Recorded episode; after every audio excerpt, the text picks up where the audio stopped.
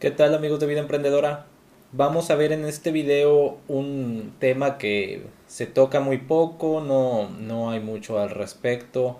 Solamente les voy a compartir mi experiencia, ya ustedes saben si es una buena opción o no es buena opción.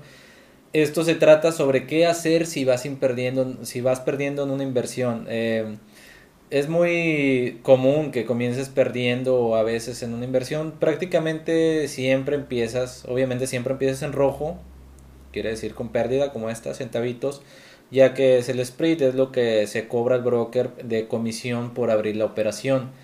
Bueno, ¿qué hacer si esto sigue avanzando y te equivocaste en tu análisis o simplemente está temporalmente hacia la baja o hacia la alza, depende de cómo hayas invertido?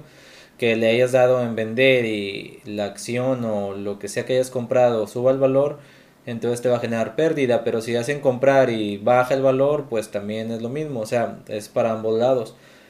¿Qué hacer si lo tienes en rojo? Bueno, yo generalmente cuando es una operación a la, en venta, eh, por ejemplo, así de que entre más baja el valor yo más gano, bueno, eh, yo ahí generalmente es algo que hago en muy corto plazo, es decir, sube los, baja lo suficiente, aunque sea un poco porcentaje y, cierro la operación, ya que por ejemplo esto puede aplicar en cualquier cosa, pero yo generalmente como opero más en acciones, yo haría eso de, de cerrarlo lo más pronto posible, este con un porcentaje de ganancia este más o menos que, que pues sea algo conveniente. No Caso contrario, por ejemplo, en petróleo, en oro, y ahí sí lo puedo dejar a veces un poquito, un poquito más de días este, para ver qué pasa. Pero realmente en, operaciones de, de, acciones sí, sí me, me conviene más hacerlo en corto plazo.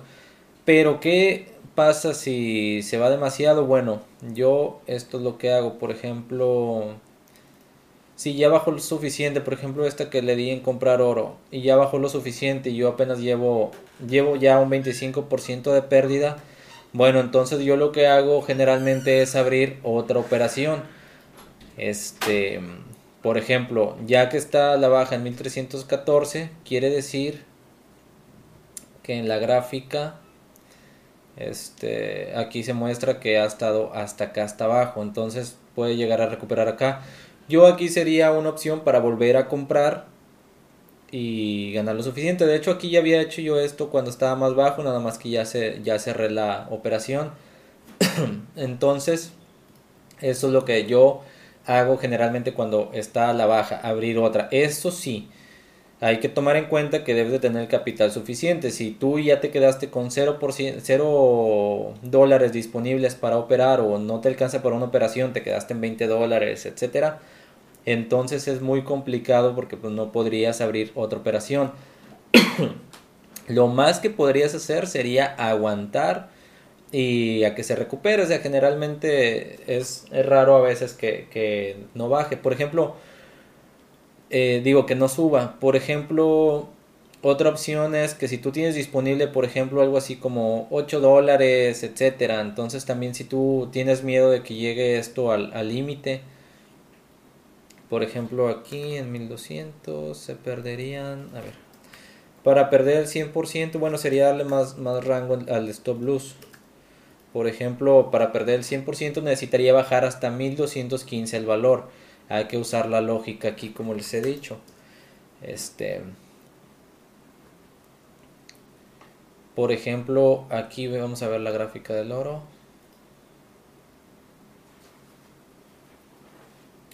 Para que pierda, para que llegue el valor hasta 1215, bueno, es más o menos como hasta aquí. Aquí vemos que es bastante valor, un valor que no se toca desde hace un año y tres meses más o menos, no menos, unos nueve meses. Este, por ejemplo, desde ahí que, que no se toca ese valor. Entonces, bueno, es muy poco probable que, llegue hasta ahí, o bueno, o sea, igual la probabilidad está. Si tú quieres todavía más sentirte más seguro y como te mencionaba, tienes disponible, no sé, unos 8 dólares, puedes ponerle el valor a, por ejemplo, 1180 más o menos. se deduciría de tu capital 6.41.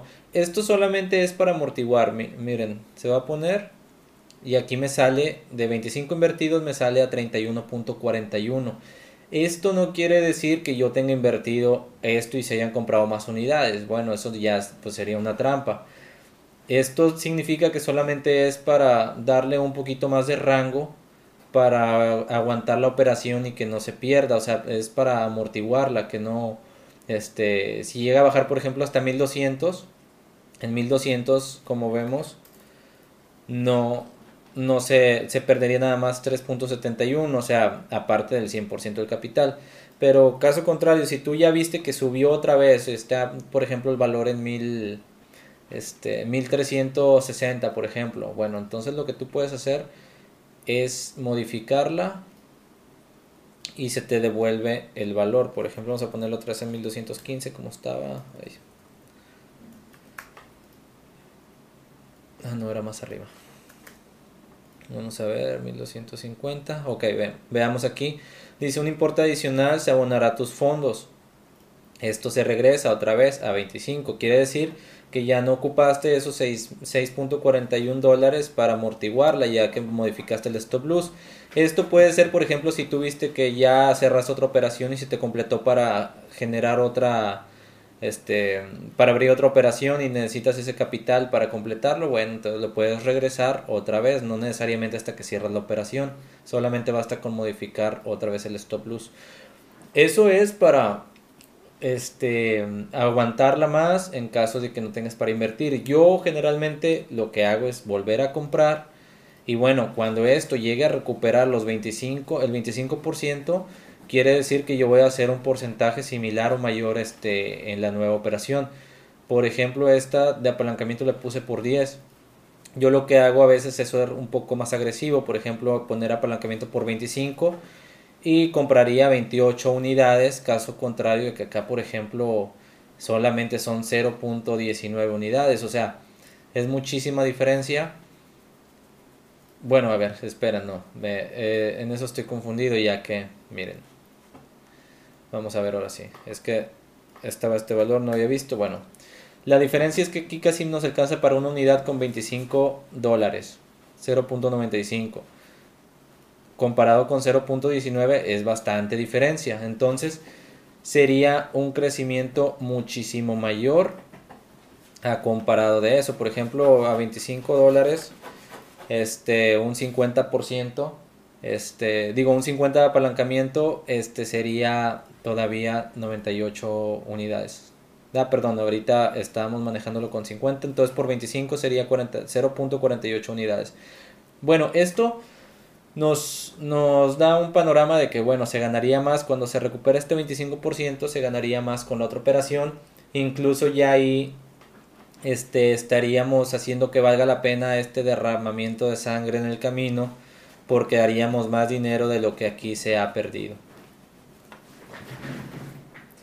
Entonces, bueno, lo que yo les recomiendo sería eso. Bueno, eh, más que todo no es una recomendación más bien, sino que es lo que yo haría, es lo que yo hago, lo que me ha funcionado a mí. No quiere decir que vaya a funcionar para ti, quizá y sí, quizá y no, pero quizás no, pero ustedes deben de ver si esto les conviene o no les conviene para para implementarlo, solamente es lo que yo haría. Lo que menos debes de hacer es siempre este cuando te desesperas, eso nunca nunca lo debes de hacer, no te desesperes, no te asustes yo cuando comencé a invertir me asustaba mucho. Incluso la primera vez que invertí solamente metí 200 dólares. Los 200... Primero los convertí en 270. O sea, fue un, un muy buen porcentaje de ganancia. Eso lo hice en dos días. Me emocioné, dejé llevar las emociones y bueno, después cuando hacía una, una operación y estaba a la baja, yo lo que hacía era que cerraba porque me asustaba y le daba hacia el lado contrario, es decir, en venta. Por ejemplo, esta de IBM si yo la veía a la baja, que me iba, que iba bajando, yo la cerraba y compraba una a la venta. Y luego resultaba que esa que compré a la venta iba subiendo el valor y perdía también, o sea, perdía para ambos lados. Esto no lo debes de hacer, siempre debes de ser paciente, dejar la operación que, o sea, dejarla hacer, dejarla un tiempo, por ejemplo, unos días, una semana, incluso un mes, para ver qué tanto porcentaje te puede generar. Esto siempre es muy importante porque la paciencia aquí es sumamente importante, la frialdad sobre todo también, debes de ser frío, dejar las emociones, como les he mencionado en los otros videos de, de recomendaciones.